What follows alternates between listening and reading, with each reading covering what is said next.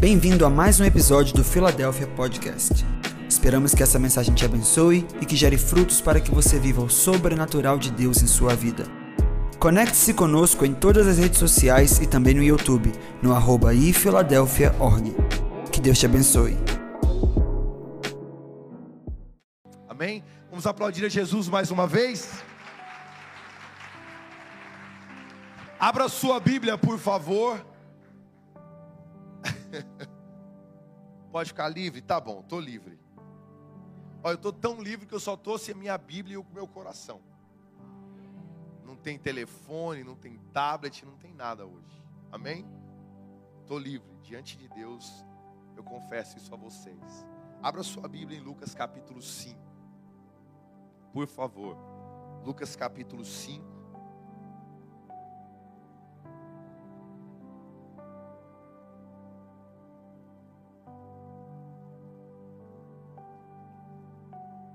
Lucas capítulo 5, as Bíblias que tem título. Eu comprei essa Bíblia aqui, eu gostei dela porque ela não tem nem rodapé e nem título. Gostei bastante dela, que ainda você não é influenciado, né? Eu estou tentando, já fiz uma leitura anual com ela e agora estou retomando é, novamente.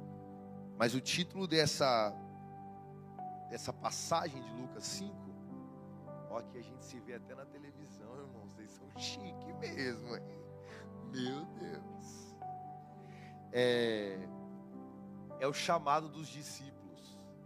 E a gente está aqui hoje numa segunda-feira que a gente intitulou Vitória em Chamas.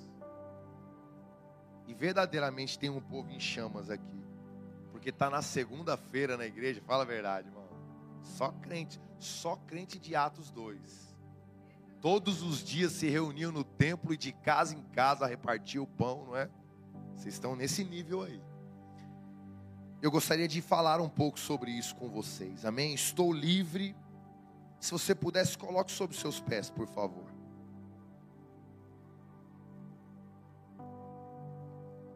abre a Bíblia, liga a Bíblia ou olha para a Bíblia. Não é assim agora? Irmãos, a gente é da geração pós-moderna. Abre, liga ou olha. Não tem aqui agora não, geralmente tem. Amém? Vamos lá então. Lucas capítulo 5, do 1 ao 11, diz assim: Eu leio da King James aqui essa Bíblia. E aconteceu que, apertando-o, apertando Jesus, tá? A multidão para ouvir a palavra de Deus. Na NVI deve dizer assim: para ouvir o evangelho. Ele estava junto ao lago de Genezaré, que também é o mar da Galileia. E viu dois barcos parados junto ao lago. Dois barcos, amém? Viu dois barcos parados junto ao lago. Mas os pescadores tinham descido deles e estavam lavando as suas redes. King James é detalhista. E ele entrou em um dos barcos que era de Simão e lhe pediu que o afastasse um pouco da terra. E sentando-se, ensinava do barco a toda a multidão. E quando ele terminou de falar, ele olhou para Simão e ele disse: Velejai ou vá para as profundezas, para o profundo, e lançai as redes para um arrastão. Olha, King James fala até de arrastão, irmão. Já tinha arrastão naquela época, viu? Não é só a gente aqui que pesca, né? Olha só. Para um arrastão ou para a pesca. E respondeu Simão e disse-lhe: Mestre, nós trabalhamos toda a noite e nada apanhamos, mas sobre a tua palavra eu lançarei a rede. E fazendo isso, eles pegaram uma grande quantidade de peixes, e a rede se rompia, começou a rasgar-se. E eles acenaram aos seus companheiros que estavam no outro barco. Qual outro barco? Um dos dois. Para virem ajudá-los. E eles vieram e encheram ambos os barcos, ao ponto de começarem a afundar. E vendo isso, Simão Pedro caiu de joelhos diante de Jesus, dizendo: Afasta-te de mim, Senhor, porque eu sou um homem pecador. Pois ele estava admirado, e todos os que estavam com ele diante do arrastão de peixes que haviam feito. E assim também estavam Tiago e João, filhos de Zebedeu, que eram sócios dessa empreitada de pesca com Simão. E disse Jesus a Simão: Não temas, de agora em diante tu pescarás homens, ou tu se tornará pescadores, pescador de homens. E levando os seus barcos para a terra, eles abandonaram tudo e o seguiram. Amém? Pode se assentar, por favor. Quando eu penso em avivamento, irmãos, quando eu penso em avivamento, as primeiras coisas que passam na nossa mente é tudo aquilo que a gente ouve de mais comum e corriqueiro sobre avivamento. Na verdade, nos últimos dias, depois que a faculdade iniciou um momento de oração, o que a gente mais ouve são pessoas falarem sobre avivamento.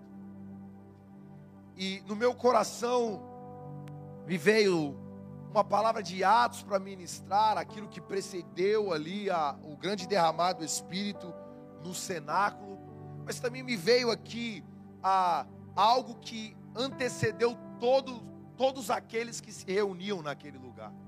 Quando a gente ouve aqui os primeiros chamados, a gente está dizendo que o plano de Deus ele começa a se desenrolar até o avivamento, mais ou menos por aqui.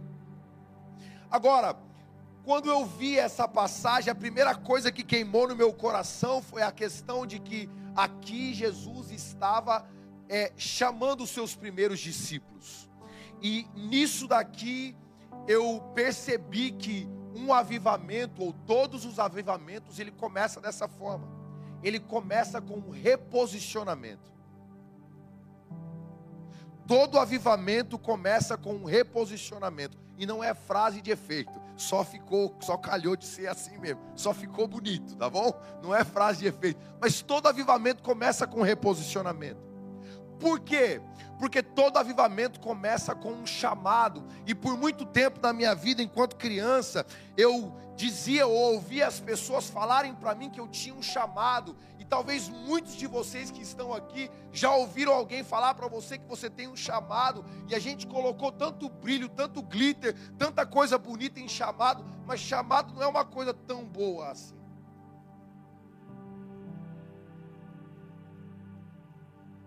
Porque chamado, na verdade, é um reposicionamento. Tudo que a gente aplica por meio das escrituras, a gente aplica a, a sua interpretação através daquilo que primeiro aconteceu na Bíblia, relacionado àquele assunto. Eu tive o privilégio de estudar a hermenêutica com um general de Deus, Russell Shedd. Eu vi um livrinho, eu vi um videozinho dele, é, na Rota 66. Saiu agora o videozinho dele, lá do Luiz Saião. Luiz Saião colocou um videozinho dele da Rota essa semana. E eu vi, eu falei, cara, já está na eternidade. O general, irmãos, ele já está compondo a grande nuvem de testemunhas que está diante do trono de Deus dizendo: é possível eles vencerem, Senhor. Quando a gente lê Hebreus 2, a gente acha que a grande nuvem de testemunhas é o mundo, não. Grande nuvem de testemunhas são aqueles que vieram antes de nós, que venceram seguindo o evangelho de Cristo Jesus até o fim, e hoje eles estão diante de Deus dizendo: é possível. O Senhor pode botar ficha lá em vitória, porque eles também podem vencer. Nós vencemos, eles também podem vencer. e basicamente o Shedd disse assim: ele disse, olha, quando você for olhar para a Bíblia para interpretar ou para falar de um assunto, vá na primeira menção, e a primeira menção de chamado, a primeira vez que Deus chamou alguém, ele chamou Adão, quando ele veio visitar o Éden, e Adão não estava no seu lugar. E ele perguntou: Adão, aonde tu estás? Cadê tu, Adão? Aonde você foi? Aquilo foi o primeiro chamado, Adão, Deus chamou Adão.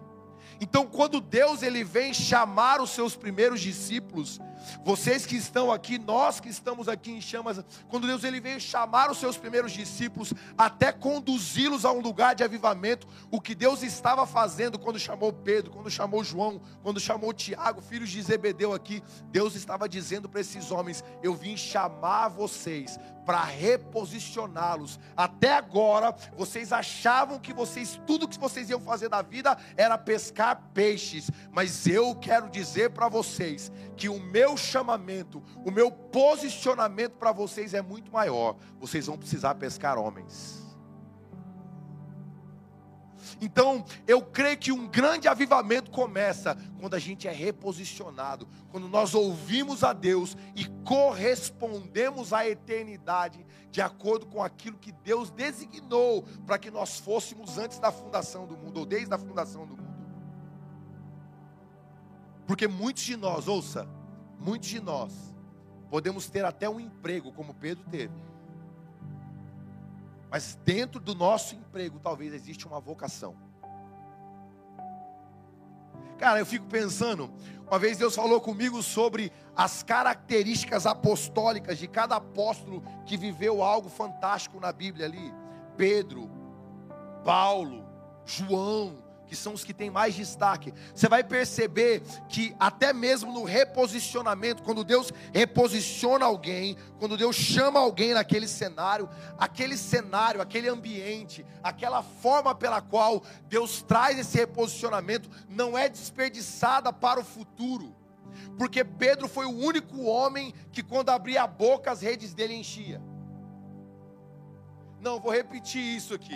Porque talvez tem gente aqui que talvez Deus te chamou em um cenário que para você era tão atípico e Deus estava basicamente traduzindo o que ele queria fazer com você no futuro. Porque Pedro foi o único homem que mesmo não tendo letra, que mesmo lendo Paulo e fala, Paulo fala difícil demais. Mas mesmo ouvindo tudo aquilo, ele falou, quando ele abria a boca diante dos homens, multidões entravam na sua rede. Em contrapartida, Paulo, o cara que falava cinco idiomas, quando ele ia, os outros iam brigar com ele, falou: agora você vai ter que ir lá no Areópago para julgar, para você poder é, é, ser juiz, ser advogado a sua causa. E ele falava para um monte de gente, e aí a Bíblia fala que alguns homens se porque Paulo era perito, Paulo era o homem do ajuste fino, mas Pedro sempre foi o homem das multidões. Sempre, abriu a boca 3 mil, abre a boca 5 mil. Pedro abria a boca, as redes enchiam. Até quando ele ia pescar, sem Jesus mandar, a rede enchia. É absurdo esses negócios, né, irmãos? Deus, ele não trabalha na lógica humana, irmão. Deus não trabalha na lógica humana. Eu amo Deus, porque Deus contrapõe a lógica. Agora, olha que coisa interessante. Como eu só trouxe a minha Bíblia e o meu coração, a Bíblia fala que quando Jesus chega pressionado por uma multidão, ele vem pressionado pela multidão que queria ouvir a palavra de Deus, a Bíblia fala que ele olha lá para o mar da Galileia, para o lago de Genezaré, e ele avista dois barcos. Isso aqui é gentileza do doutor Lucas. Isso é gentileza para nos ajudar a compreender. Por quê? Porque havia uma multidão vindo desse lado, mas também no mar da Galileia, naquela época era uma época de pesca, e diz os historiadores que no mínimo tinha ali uns 4 mil barcos era mais ou menos o mesmo tanto de gente que vinha desse lado, era o tanto de barco que estava do outro lado. Até porque a agricultura, pesca, é, é, é, essa, questão, essa questão de criação de animais, eram era as profissões que existiam na época. Então existiam muitos barcos. E quando o doutor Lucas fala que havia dois barcos, é como se Deus estivesse dizendo assim: olha, tinha uma multidão me seguindo, mas quando eu quero chamar alguém, eu só avisto essa pessoa.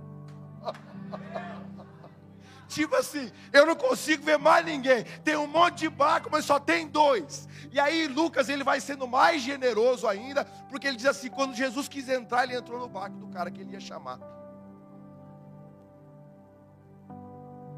Agora, olha que legal. É legal e é bonito isso, mas se coloca no lugar de Pedro agora.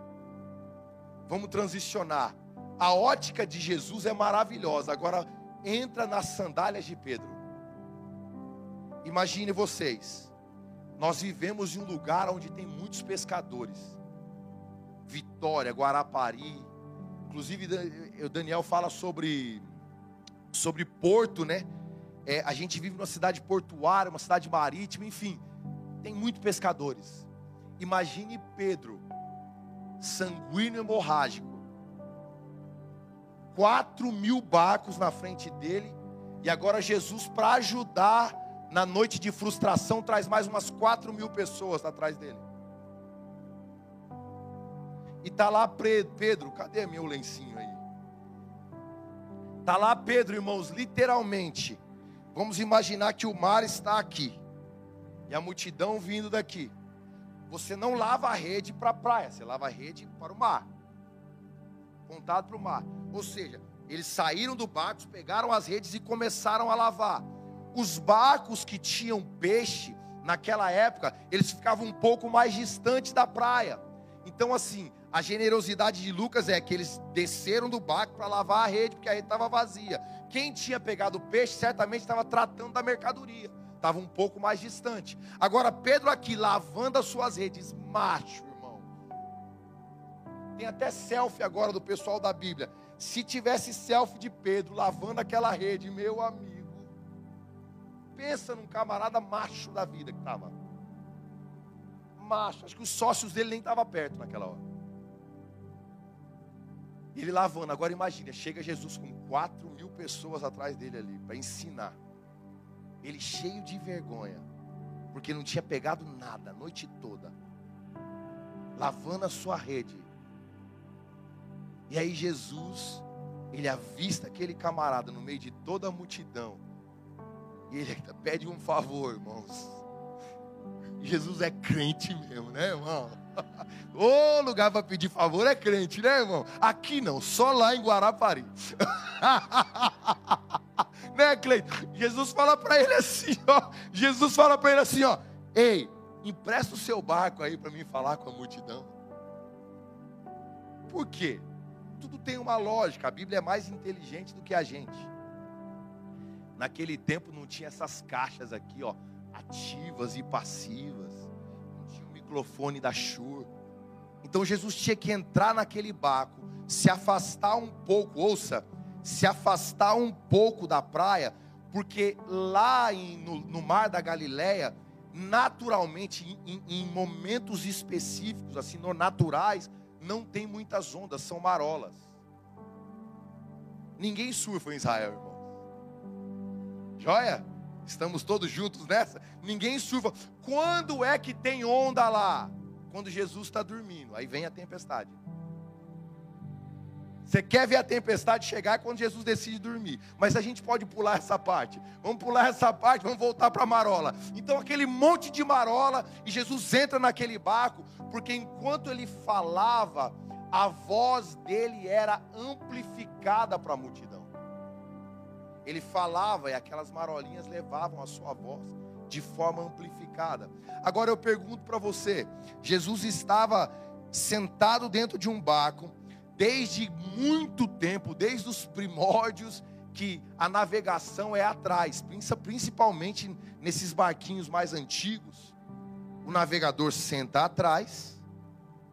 Quem está, se tivesse só os dois ali, que peixe não tinha, né? Rede já estava na praia. Então Jesus possivelmente já estava no lugar que ele ficava habituado a estar, que é na proa ali. E aí Jesus para, começa a falar para que a sua voz fosse amplificada. Amém? Todo mundo comigo? Agora, quem estava no barco com ele?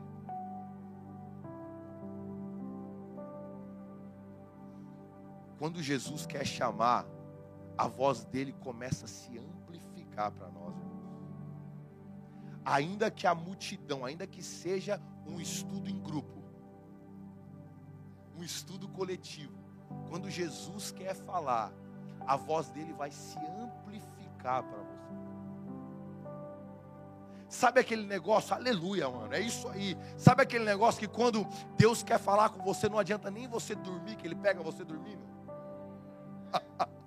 Não tem, cara. Jesus é massa demais. Jesus é demais. Tipo assim, quando Jesus quer falar, se você dormir, ele pega você dormindo. Com Pedro foi assim.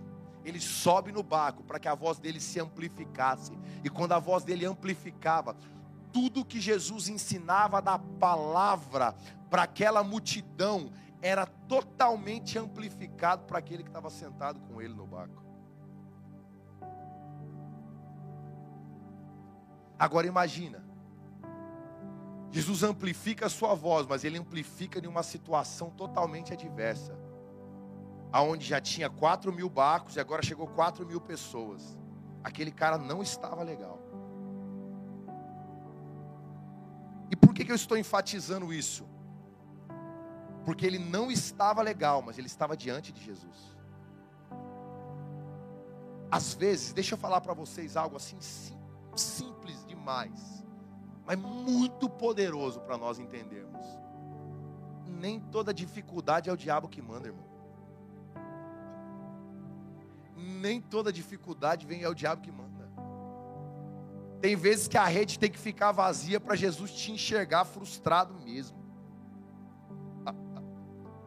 E nem sempre que Jesus vai chamar, ele vai chamar as pessoas do jeito que você acha que ele vai chamar. Jesus chamou um cara frustrado.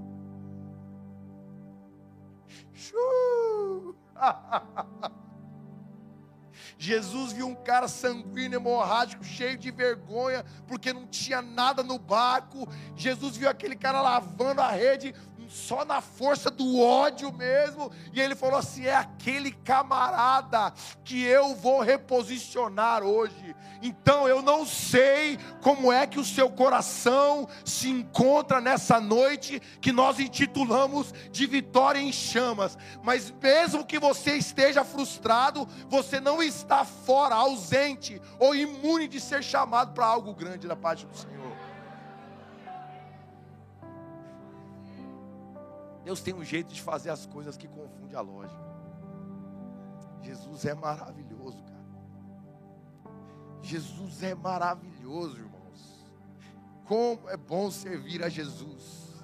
Como é bom saber que a gente tem um mestre assim mestre que nos enxerga quando a igreja está cheia.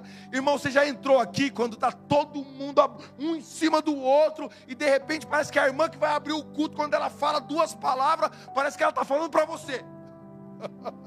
Aí o pastor chama os três irmãos para orar para o Brasil. Dos três, parece que sai quatro vozes falando com você. Você fala, Deus, hoje eu achei que eu ia chegar e ficar no cantinho, ninguém ia me ver está falando, né? Pode deixar, fica tranquilo, fica tranquilo. Quando Jesus quer enxergar, não tem como se esconder.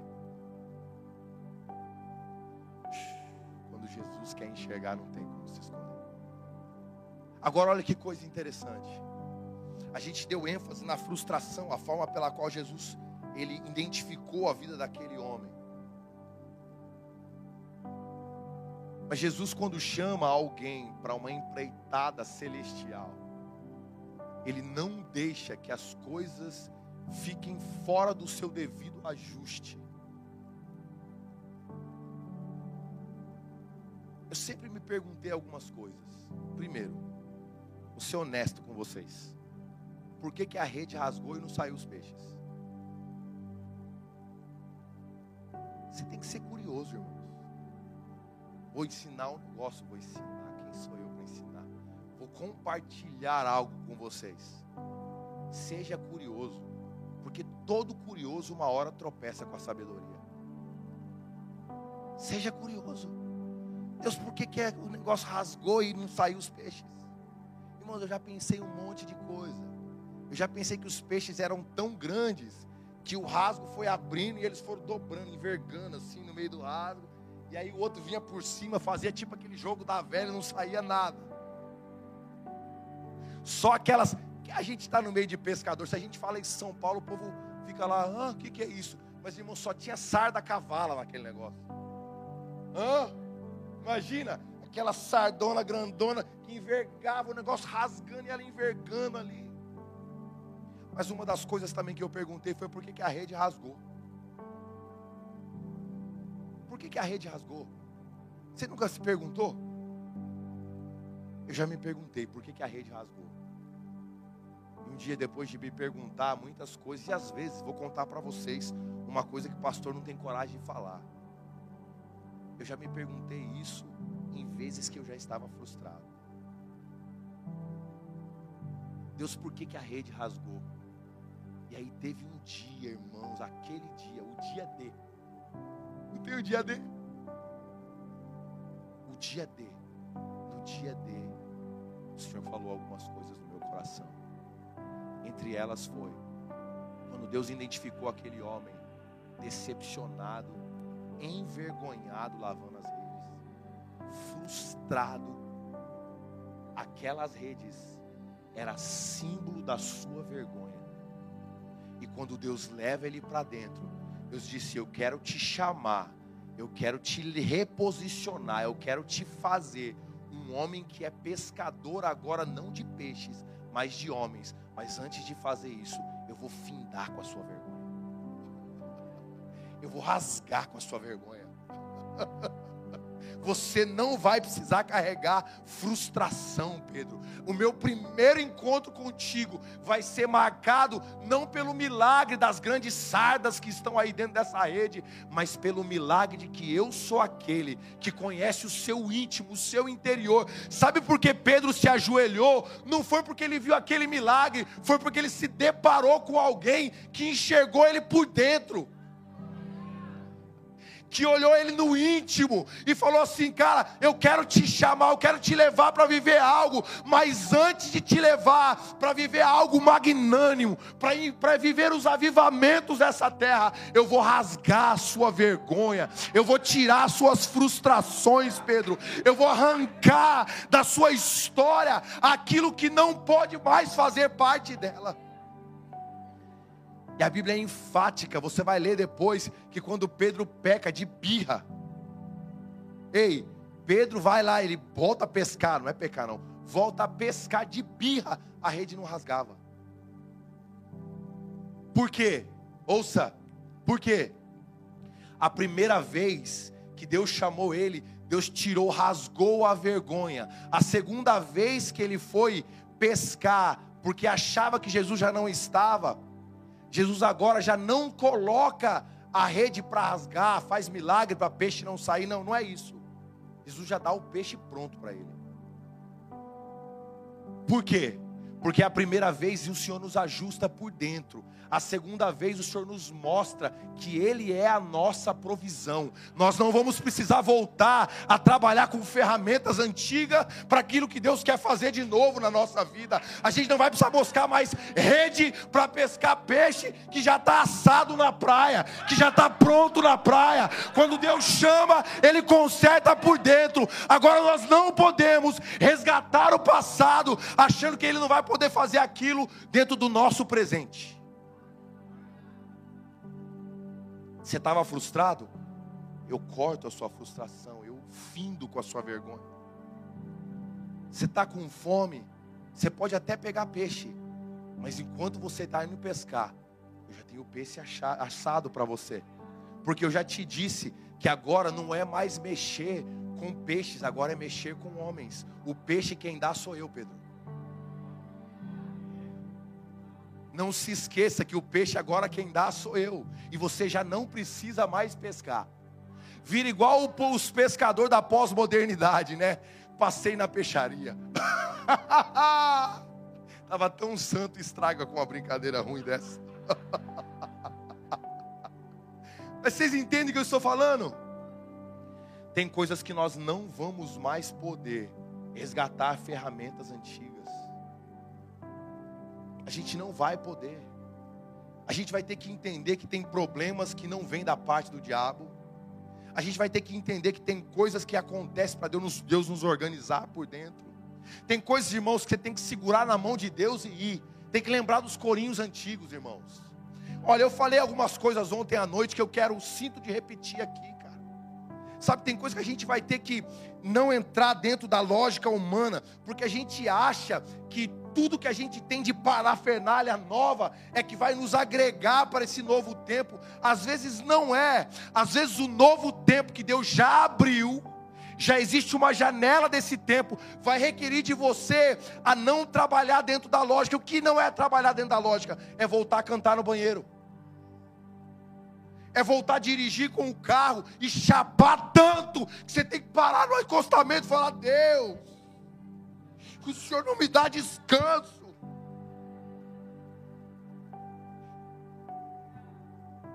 É voltar a lavar a louça cantando alto, irmãos. A gente não tem mais tanque como os, os, os nossos pais tinham, né? A gente tem máquina de lavar, mas é segurar aquela trouxa de roupa, agradecendo a Deus, cantando, para o marido ser afetado por aquilo, para todo mundo ver que você está feliz, independente daquilo que você esteja vivendo, você colocar-se no lugar quando você não tinha o celular para checar as coisas, quando o celular é uma máquina hoje, né? Um, é um mundo naquele negócio. Quando você não tinha toda essa parafernália para viver ao seu redor, você voltar para as coisas simples. A gente precisa disso. Nós vamos precisar disso. As ferramentas que o Senhor quer que nós usamos nesse tempo, talvez não seja tanto daquilo que nós estamos acostumados a ver. Aqui não, mas lá na igreja tem um monte de luz. Deus não se impressiona com a minha luz. Deus não se impressiona com aquilo que eu posso oferecer. Deus está querendo resgatar aquilo que aconteceu lá no mar da Galileia. Cara, eu vou falar aqui algumas coisas para vocês. Lembra quando você saía da tua casa quando você não tinha carro? Lembra? E você não faltava um culto, cara. Oh, Deus. Ajuda a gente. Ajuda a gente. Sabe o que a gente precisa voltar a fazer? trabalhar com as armas que nos trouxeram até aqui, gente. Eu falei e eu quero repetir aqui. Cara, lembra quando você não tinha muito, quando seu prolabore era não era robusto e todo mundo comia da tua mesa? Não, não, por favor, crente, vamos lá. Vamos lá. Você lembra quando o seu prolabore não era robusto e as pessoas chegavam na tua casa, você abria a porta, você dava, você vinha com alegria, trazia o seu dízimo embrulhadinho na mão, compartilhava com quem não tinha, você fazia aquilo que às vezes era até impossível. André, você está aí? Não é o André, não, parecia o André ali. Olha só, é André, hein? É isso que te digo. Olha aqui, você fazia coisas que era, era inimagináveis de se fazer com aquilo. E sabe o que aconteceu? Ei, sabe o que aconteceu? Deus te acrescentou por causa daquele coração. Deus incrementou na sua vida por causa daquele coração. Era o coração de quem chegava, agora eu quero pregar, de quem chegava na igreja e fazia assim: Senhor, eu não sei quem vai sentar aqui, abençoa. Quando sentar aqui vai estar tudo ungido, em nome de Jesus, Senhor. Eu quero ver quando essa pessoa entrar aqui, ah, se eu quero sentar ali, ela vai sentir o poder de Deus, ela vai ver o que Deus está fazendo, irmãos. Um novo tempo se abriu, algo novo está acontecendo, mas Deus não trabalha na lógica pós-moderna, o novo não extingue extingue os princípios que Ele estabeleceu no teu coração. Tem gente que ganhou mais, mas dá menos agora. Chegou a hora de você manter o mesmo coração de quando você não tinha muito. É hora de você lembrar quando a rede estava vazia. Que você estava lavando a rede com vergonha porque Jesus traz uma multidão atrás. Você fala, não acredito que o filho do carpinteiro está aqui agora, mexendo a paciência. É hora que você falava assim: olha, eu pesquei a noite toda, mas porque o senhor está falando, o senhor é engenheiro, constrói um monte de coisa, né? O senhor deve saber como é que pesca mesmo. Segundo a tua palavra, eu vou lá pescar. É quando você vivia esses momentos e que você se deparou com uma realidade que estava além da sua, ao ponto de você cair de joelhos. Ih, vamos pegar pesado agora. Porque tem muito tempo que alguns de nós não faz mais isso, ó. A gente não se depara com a graça de Jesus e fala: "Uau! Eu continuo sendo um cara tão limitado. Deus, o Senhor é tão bom. Se afasta de mim, eu não sou nem digno de estar no mesmo barco que o Senhor. E Deus fala assim: não é para isso. Eu já entendi, Pedro, não é para isso que eu estou aqui. Eu não estou aqui para expor a sua vergonha para a multidão. Tanto é que eu te trouxe para um lugar mais profundo. E eu não estou falando agora de misticismo. Eu te trouxe para longe, para que a sua vergonha seja somente exposta para mim. Porque diante de mim você está nu, Pedro. Então eu olho você por dentro, não para te expor, mas para te consertar, para fazer você olhar para dentro de você, e ao olhar para dentro de você, você reconhecer quem está diante de você. Vou falar para você, irmãos, Deus, Ele vai tirar as nossas frustrações, mas se nós não entendemos que a essência dos primeiros dias é que vai nos levar a acessar o novo e se manter em chamas, Deus vai ter que nos colocar de joelhos de novo para compreender quem nós somos. E alguns de nós, nós precisamos disso. Vocês têm pastor, vocês têm aqui uma família pastoral. Mas alguns de nós a gente precisa voltar a fazer coisa que para você parece antiquada hoje. Eu gosto muito do worship, eu vim dos Estados Unidos. Mas Jesus não está impressionado com a gente cantando Yeshua, cara. Isso não impressiona ele. O que impressiona Jesus é saber se o seu coração continua disposto para olhar para aquela rede cheia e ouvir ele dizendo: Me segue. E você fala: Uau, esse cara, ele agora, ele quer que eu vá para um lugar que é muito mais fundo do que o lugar onde ele tirou o peixe. Quanto nós estamos dispostos a andar com Cristo com Jesus, a caminhar, a seguir esse nosso Mestre, que um dia nos reposicionou e que nesses dias tem buscado nos reposicionar novamente, para que a gente possa ver grandes coisas acontecer.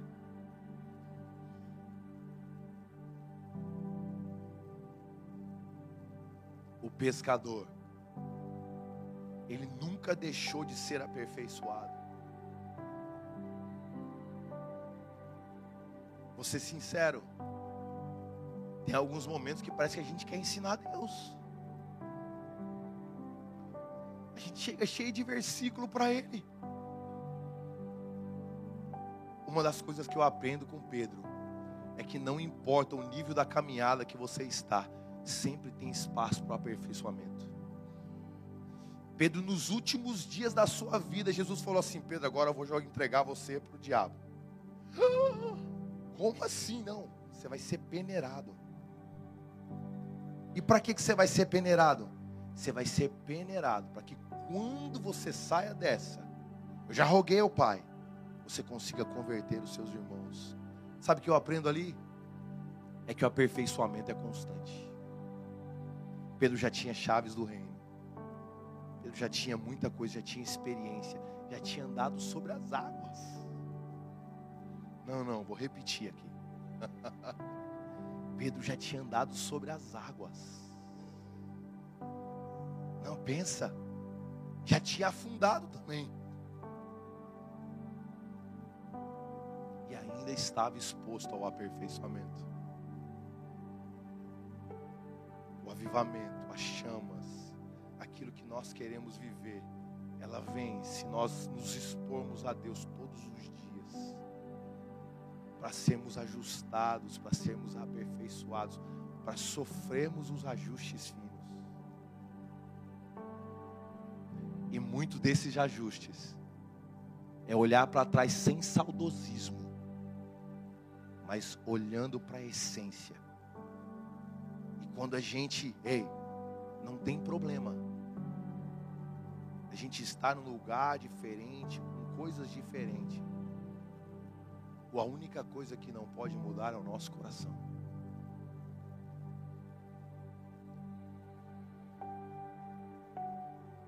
E por que tudo isso? Eu estou à vontade, mas eu vou encerrar. Por que tudo isso? Aí é que está a chave. Aí é que está a chave. Por que tudo isso? Porque quando a nossa vida é afetada, efeitos colaterais acontecem. É iminente isso. Efeitos colaterais acontecem. A Bíblia diz que quando a grande pesca aconteceu, Pedro acenou para os seus companheiros do outro barco que estava lá, para que eles viessem. Quando eles chegaram perto, Jesus só estava falando com Pedro. Mas quando chega na praia, a Bíblia diz que eles o seguiram.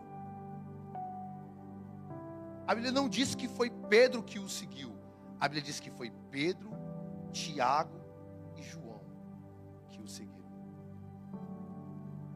Porque quando nós nos expomos para Deus, para sermos realinhados, reposicionados, permitir que Deus arranque as nossas frustrações, quebre a nossa lógica, faça algo contundente, é, ouça, ouça, é iminente, é algo que você não consegue, você não vai conseguir conter. Outras pessoas virão conosco outras pessoas olharão para nós. Outras pessoas vão nos observar e falar: que que é isso? Essa menina não era assim, não. Que é isso? Esse cara não era desse jeito, não. O que, que aconteceu com ele? Ei, o que, que foi, cara? O que, que aconteceu com você? Rapaz, eu tirava tanta escama de peixe e não sabia que tinha escama nos olhos. Jesus me fez enxergar o que eu nunca tinha visto. E hoje eu vivo de forma que eu nunca imaginei viver antes.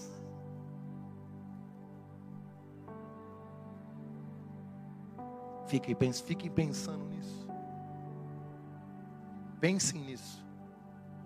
Tem muitas coisas que vão se resolver para nós quando a gente se colocar em um lugar de tanta transformação que tudo aquilo que está ao nosso redor vai ser afetado por aquilo que aconteceu em nós. É inevitável. Inevitável. Tem muitos problemas. Ixi, eu vou falar. Tem muitos problemas que não vão ser resolvidos com a sua oração, mas com a sua transformação. Quero orar com vocês. Vamos orar? Fica de pé. Fica de pé. Vou chamar a gente aqui na frente. A gente está em família ou não está? Não, não, não. Vou, vou perguntar de novo. Só a pastora falou que está em família ali. Nós estamos em família ou não estamos? É segunda-feira, já saímos de casa. Vamos fazer valer a pena. Vamos fazer valer a pena. Quem topa? Está dentro? Então quero chamar gente aqui, gente corajosa. Gente corajosa. Quero chamar gente corajosa aqui na frente. Primeiro eu quero chamar gente que tem coragem de admitir que tem andado frustrado. Gente que sabe, cara. Pastor, hoje quando você chegou falou isso aqui era para mim. Eu achei que eu ia vir dar uma chapadinha aqui, se alegrar e tal, mas o Senhor falou e Jesus me achou. E eu vou falar para você: estar frustrado não é estar quebrado.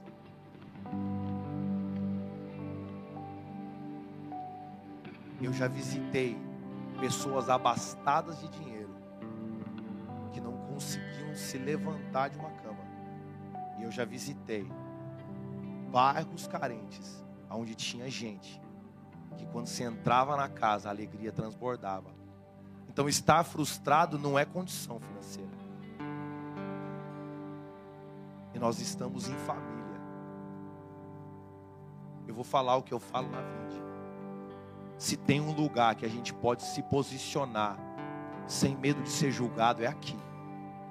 Não, não, vou repetir. Se tem um lugar que a gente pode se posicionar sem medo de ser julgado, é aqui, porque aqui é a família de Deus. Aqui ninguém nos julga, aqui não tem lugar de julgamento. Não há espaço para isso. Aqui é lugar de pessoas maduras. Então, se existe pessoas aqui frustradas, eu nem chamei ainda, a gente já veio. Sai do teu lugar, vem aqui, eu quero orar por vocês. Pode sair. Eu vou falar mais, vou chamar, fazer mais um apelo aqui enquanto vocês estão vindo.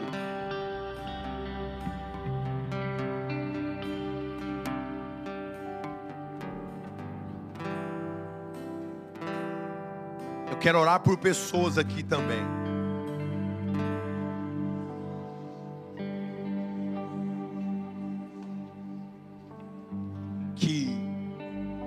Coisas mudaram, o tempo passou, você ficou mais cascudo de crente, você orou mais, você já leu a Bíblia algumas vezes, talvez, você começou a ficar mais é, é, atentivo naquilo que as coisas do Evangelho são pertinentes aí, só que tem alguns lugares que você abandonou, tão vazios.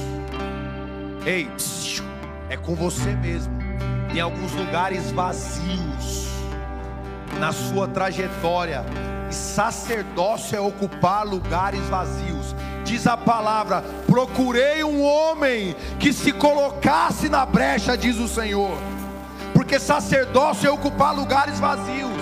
E Deus está resgatando algumas pessoas aqui que vão sim buscar um grande avivamento da parte do Senhor nessa ilha. Sabe por que, que a gente vive numa ilha que tem um farol? Porque um farol aponta que depois da luz tem um porto, tem um lugar seguro, tem um lugar que as pessoas podem atracar e passar a noite. E esse farol somos nós. Nós somos aquilo que ilumina, nós somos aquilo que vai balizar o caminho de muita gente que vai passar aqui pela grande vitória. Agora, para isso, a gente vai ter que quebrar a lógica. Se a lógica diz que a gente tem que ficar moderno demais, nós vamos voltar a cantar no banheiro. A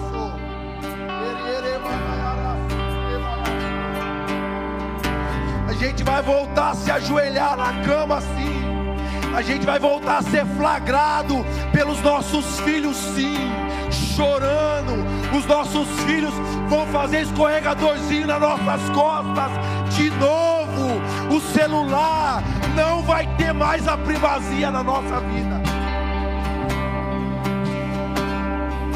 Vem, vem aqui, eu quero orar por pessoas. Você precisa ocupar lugares de novo. Tem madrugadas que estão desocupadas porque você não está mais lá. Vamos, vamos, vamos. Vamos, esse lugar é um lugar de reposicionamento. Para que Deus possa trazer o seu avivamento sobre o nosso estado. Nós vamos nos posicionar.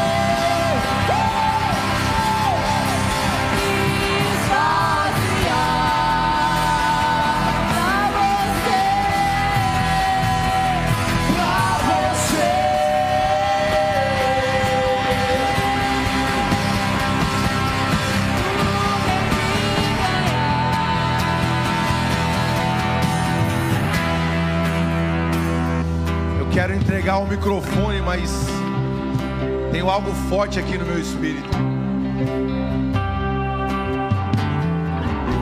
Não sei se está sendo transmitido ou se existe alguém aqui.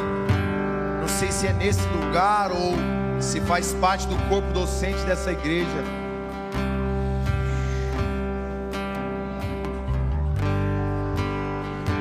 Mas tem pessoas que perderam aquele gás que você tinha para viver o desígnio que Deus deu para sua vida, porque você viu outras pessoas fazendo aquilo que você achava que era para você fazer.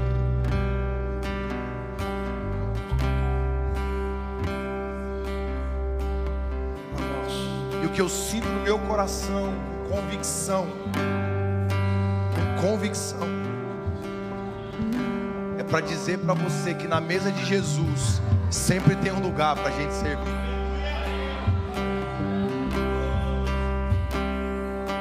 Não é hora de recuar, agora é hora de avançar. Sabe o que eu creio no meu coração, de todo o meu coração?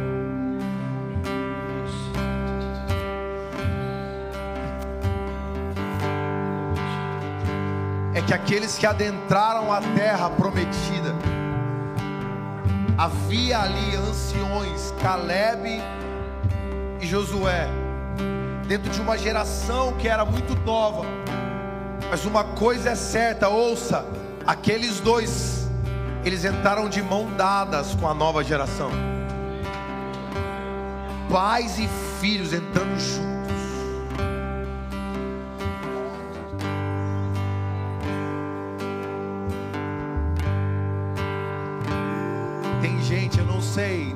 Seja nem de idade, eu não sinto isso.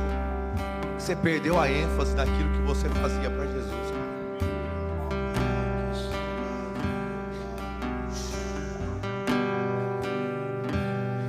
E a vida passa como um sopro. A Bíblia fala que a nossa vida é como a relva. De manhã é vista, mas quando vem o sol, já não existe mais. Que mais vai ser contundente na minha e na sua vida é o quanto de Jesus nós conseguimos multiplicar. Então não deixa, por favor, não deixa que a sua decepção ou que as suas frustrações sejam lançadas sobre aquilo que Jesus está fazendo. Em nome de Jesus. Chegou a hora da gente arregaçar a manga novamente. E falar, conta comigo. Se não tiver ninguém para fazer, eu faço. E se tiver, eu quero fazer do mesmo jeito. Eu sei que a gente tem ouvido, ah, mas não é o tanto fazer perfeito. Mas quando a gente faz, vem aquele sentimento gostoso. Eu participei, eu fiz parte, eu sou parte integral, eu sou útil, eu estou dentro. Deus quer que você esteja dentro. Amém? Em nome de Jesus. Deus abençoe a vida de vocês. Pastor Diego, por favor. Aplauda Jesus, irmãos.